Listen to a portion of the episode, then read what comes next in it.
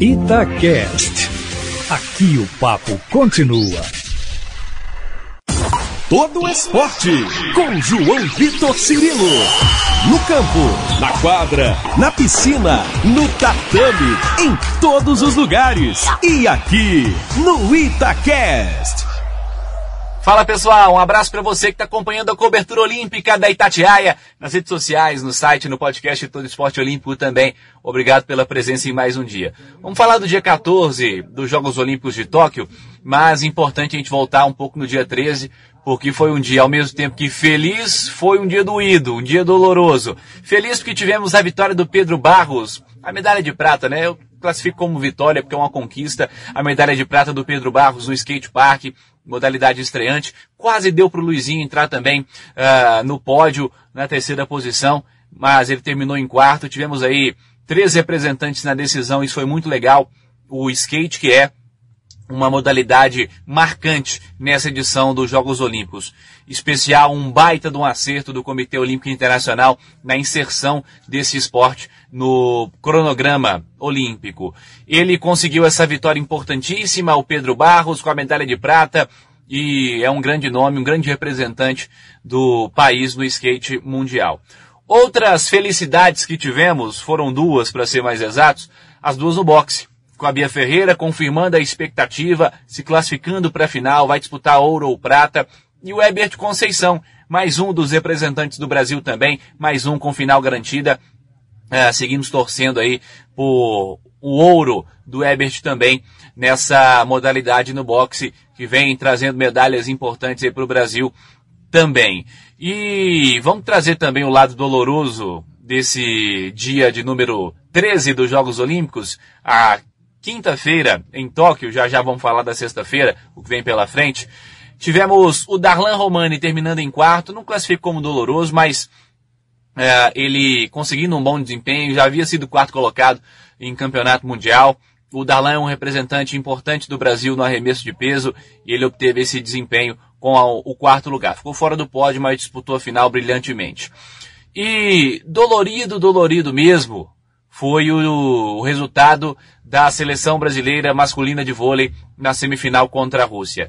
Fomos até as quatro da manhã, né, acompanhando o jogo, uma mobilização gigante, muita expectativa em torno desse confronto.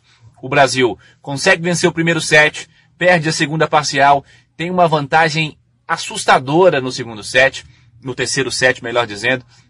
É, chegou a abrir 20 a 12, 20 a 13, teve 23 a 19, acabou levando a virada, derrotado no terceiro set, e aí, exigindo no quarto set uma melhora, acabou ficando difícil. O Brasil vai ter pela frente a Argentina na luta por mais um pódio olímpico, que já é algo também especial. É importante a gente entender que estamos falando de grandes seleções e os adversários do Brasil nesse, nesses Jogos Olímpicos foram grandes adversários. A França cumprindo um grande papel, a Rússia jogando voleibol muito positivo. Tivemos outras grandes seleções se apresentando. O Brasil acabou enfrentando a Rússia na semifinal, fica, no, é, fica pelo caminho. Agora no fim de semana esse desafio contra a Argentina de Marcelo Mendes acabou não dando jogo na semifinal contra a França, que é um timaço também. Teremos uma grande final no vôlei masculino. Com a França, que é essa nova geração, está uh, é, se apresentando aí como uma uma grande, uma grande seleção, né, uma seleção de ponta, a seleção francesa, chegando pela primeira vez no mata-mata olímpico, chegando pela primeira vez agora, consequentemente, a uma final olímpica também, já garantindo uma medalha. E o Brasil tendo a seleção argentina, do muito competente como tradicional Marcelo Mendes, todos os times em, em que ele está são extremamente competitivos e essa é a seleção argentina, é palio duro para o Brasil, como foi na primeira fase, quando o Brasil venceu por 3 a 2 após estar perdendo por 2 a 0. Passando a programação de hoje para você, Sexta-feira em Tóquio, a partir da noite dessa quinta-feira aqui no horário brasileiro, Isaquias Queiroz de volta. Ele vai disputar agora o C1, mil metros, é favorito a medalha, é favorito a ouro. Também vai disputar o Jack Goldman, que esteve com ele na canoa dupla, agora na canoa simples, né? Eles vão disputar essa prova de mil metros. A prova do Isaquias às 9h52 da noite, a do Jack às 10 horas. Lembrando, os dois primeiros de cada bateria se é, avançam, né? Se classificam para semifinais.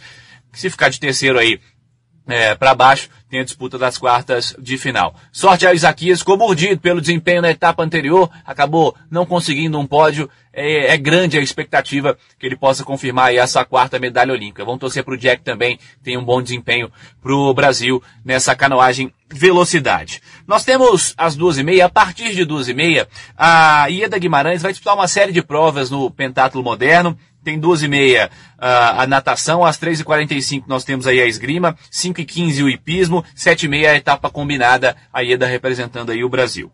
Às três da manhã temos os saltos ornamentais com o Isaac Souza, com o Cauã Pereira, plataforma de 10 metros, eh, são os dois representantes aí do Brasil nesta prova. Às quatro e meia tem a Érica Senna na marcha atlética, a prova de 20 quilômetros. Às sete horas, a equipe brasileira no hipismo, final dos saltos. Nove da manhã, a grande expectativa.